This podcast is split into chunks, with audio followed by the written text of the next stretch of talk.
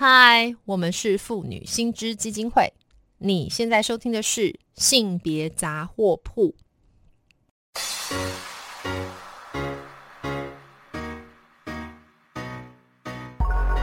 从生活看性别，与你分享生活中的性别故事。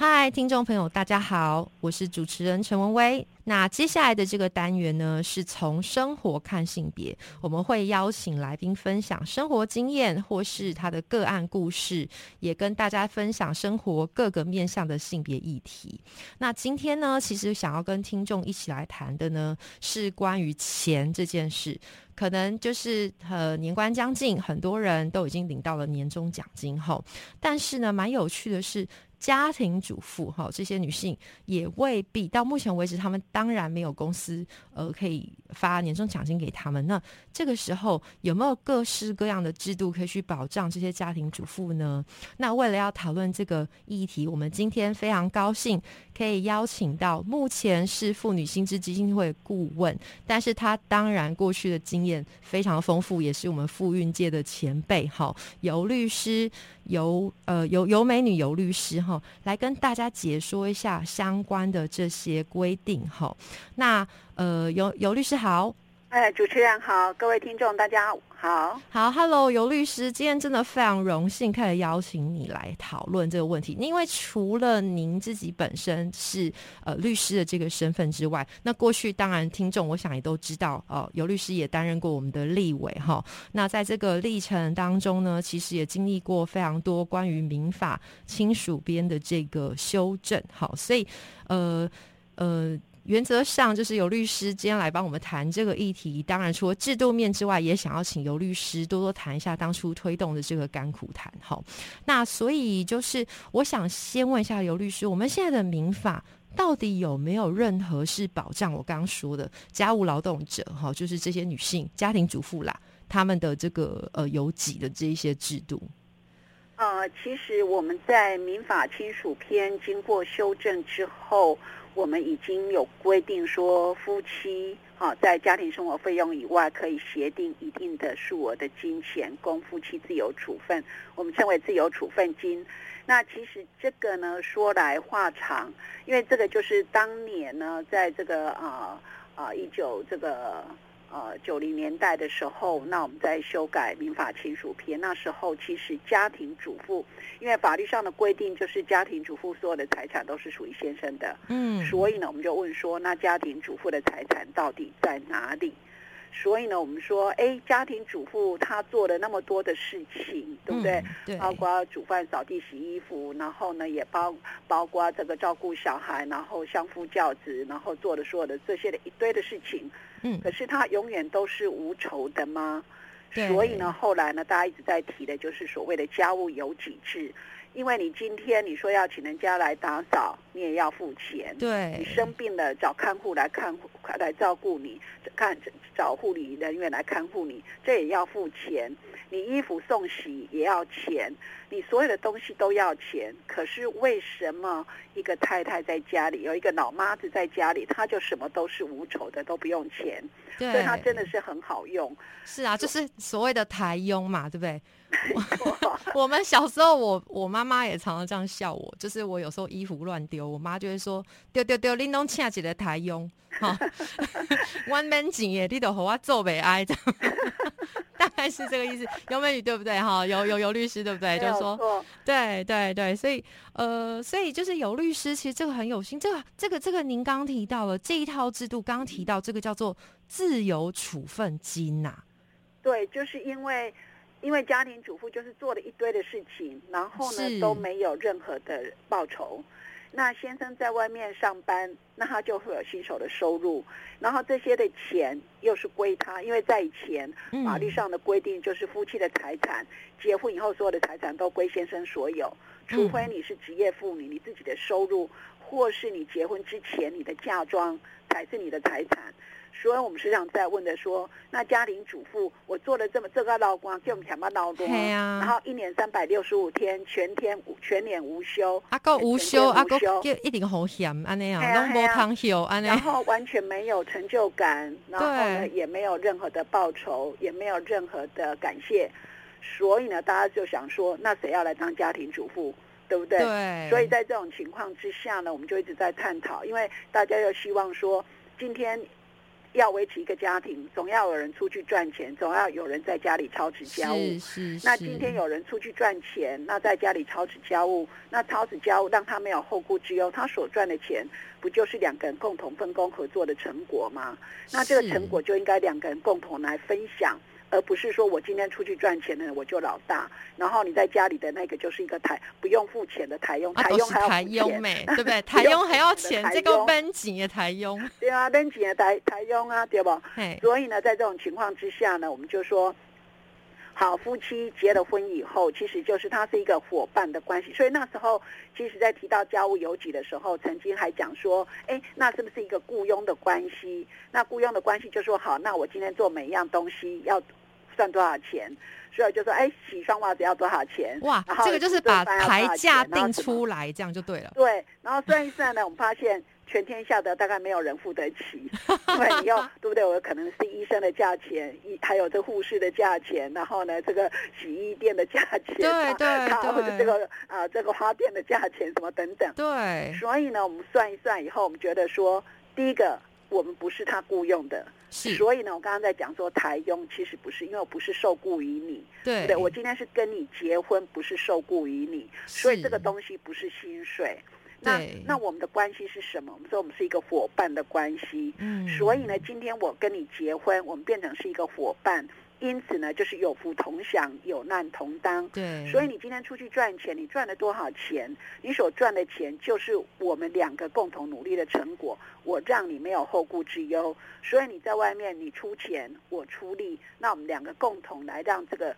有这样的一个成果。所以这个成果就应该两个人共同来分享。了解，那怎么样来分享？哎就会变成是说，好，这个一方面家庭的开销，那应该有这个所谓的家庭生活费用的支出，是那就是把这个所赚的钱把这个部分扣掉，那嗯扣掉还有剩余，那不能够赚钱的人就说，你看其他剩余的东西外企都是我的私房钱，不可以，因为剩余的钱就是我们两个共享的啊，嗯所以在这里面就要把你扣扣掉生活费用以外。还有剩余的这个部分，我们两个就要来共享。那怎么样共享？当然，你们夫妻小两口你们自己去分，你可以二分，对不对？平分也可以三七分账，也可以六四分账，你们自己讲好就好。了所以我们这个。叫做自由处分金。了解，哎，有有律师这样听起来吼，这个其实是一个蛮好的观念。我听过一个笑话啦，你也听听看吼，就说先生都觉得是他在赚钱哈，但是他其实付的钱是买鸡肉的钱，但是哎，很奇怪，他回到家喝的都是鸡汤哦。鸡肉跟鸡汤这中间到底发生了什么事？黑龙博圣吉哦哈，所以 这个也蛮好玩，就是说会连接到刚刚，也就是那个有律师一直在谈的这个夫妻要共同一起来分配或者是分享这所有一切的劳动成果嘛，哈。那那所以就是这也蛮好玩。哎，刚刚有律师有提到。哎，当初就是有律师在担任，应该我记得没有错的话，应该是透过妇女新基金会，还有当时的晚晴妇女协会一起在推动这个法案的时候，哈，尤律师当时是这个主要的召集人，对不对？对啊，对啊，我是民法民民间团体民法亲属篇修法委员会的召集人。是，那这个历程，哎、其实当时那个时空脉络，如果我没记错，一九九零年就要推这个，其实还蛮先进的哈。那可不可以请尤律师带来跟我们大家分享一下，当时推动修法的时候，呃，一般的民众对这件事情的看法是什么？那有没有遇到一些就是比较极端的反应？那我们这个尤律师在呃推动过程里面，尤其跟妇女新知的联合哈，这个有没有什么样的回应？那要怎么样去回应他呢？可不可以请尤律师分享一下？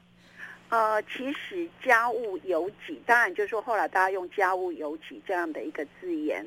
其实他在一九九零年之前，其实在一九八八八七八八八九年那时候，嗯。其实就已经一直大家大家在谈这个议题。是，那因为呢，就是说家庭主妇她真的就是没钱嘛，对而且很很可怜的，就是当啊先生讲有外遇的时候，她在扫地出门，所有的财产留下来，孩子留下来，一个人被扫地出门。哇，那所以在那样的一个情况之下，我们就一直在探讨，那家庭主妇她的财产到底在哪里？对，那为什么我做了这么多的家事，对不对？然后没人给他感谢，嘿我说什么拢总无，丢什么人被做家庭主妇？对啊？所以呢，所以在这样情况之下，所以后来大家开始探讨，因为外国有所谓的家务邮寄嘛，那家务邮寄就是开始开始有这种讨论，他们就说，呵啦，那这样子的话，我们就付你钱，那当我付你钱，我就是老爷，所以你就要全部听我的。对啊那我们，说，哎，这个不对啊，对不对？对啊我怎么会变成我是变成你的受就是我就真的我还是丫鬟呢哈薪水变成，我什么都要帮你做。对所以我，们说那个家务有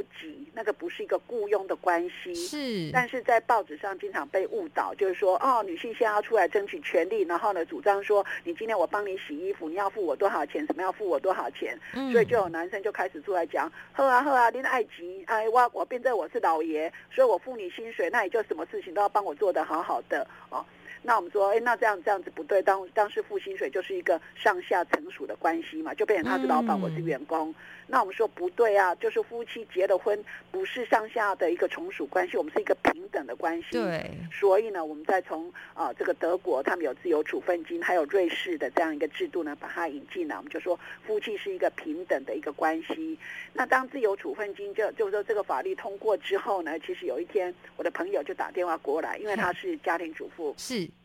他说尤律师嘿得下力。因为呢，我先生当那个法案通过的那一天呢，我先生就跟我讲，这个这个部分呢，就是自由处分金，你们的尤美女啊，你们的好朋友，对不对？他通过了这个法，帮你争取到权益，所以从此以后呢，我每个月会拿这些，就是我们剩余的，我们这个扣掉家庭支出以后的这个一半，一半给你啦，啊，这部分是我的啦，啊，得下你啦。哦好、啦哦说这嘛真尤美女正改好窝心哦。啊，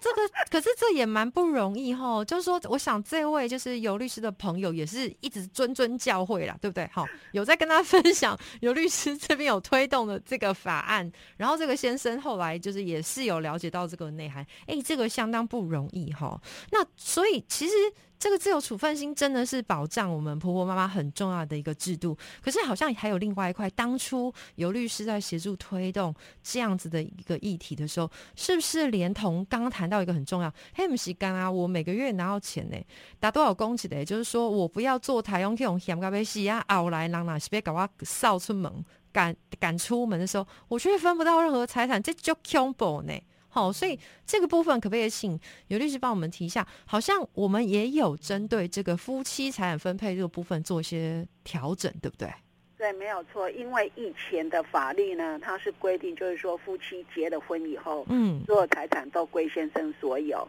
那除了太太的嫁妆跟太太劳力所得的报酬以外，全部的财产都归先生所有。所以在以前，只要离了婚，太太就几乎所有财产都没有，除非你能够去证明说这个是你的低倍劳力所得那是你的报酬。哦，那不然的话呢，就是就全部都是属于先生的。阿娘喂，这个，哎、这个，所以听众朋友也是要了解一下，就是说，幸好像尤律师这样，或者是副团一直在推动，哦，我都不知道以前原来法律是规定成这个样子啊。那后来呢？嗯这是在民国二十年制定的法律，一直到民国七四年才修改。那他，把它改成什么？改成说夫妻结了婚以后，嗯那所有的财产呢，就是能够证明谁的那是谁的，那不能够证明谁的那就是两个人共有的。那等到将来离婚的时候呢，一个人就是结婚以后所有的财产，那就是扣掉债务以后一个人一半。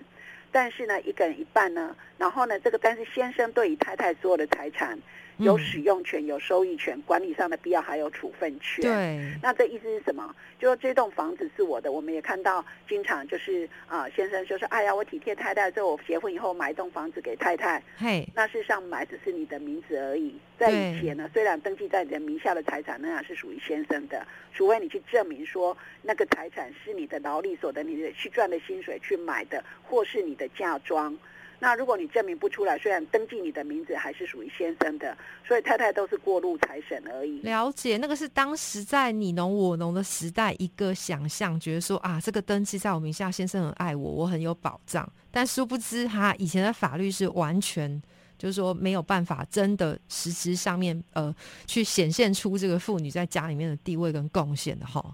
错，所以后来呢，我们才去，然后后来七四年法律修改了，但是又变成是说，先生对于太太所有的财产，他能够把他，他是可以使用太太的名字的财产，嗯。他也可以把它出租出去，然后不用经过太太的同意，啊。租金归先生所有，然后呢，他也可以把它卖掉，不用太太的同意。啊，所以呢，事实上你会看到说，七四年修改，表面上是说好你们两个人可以一个人一半，但事实上所有的财产仍然还是属于先生对，甚至太太的嫁妆都还有使用收益处分权。哇，所以你就会看到说，撸修越修越糟糕。对，所以后来我们才妇女薪资跟晚期协会另外一波的这个修改。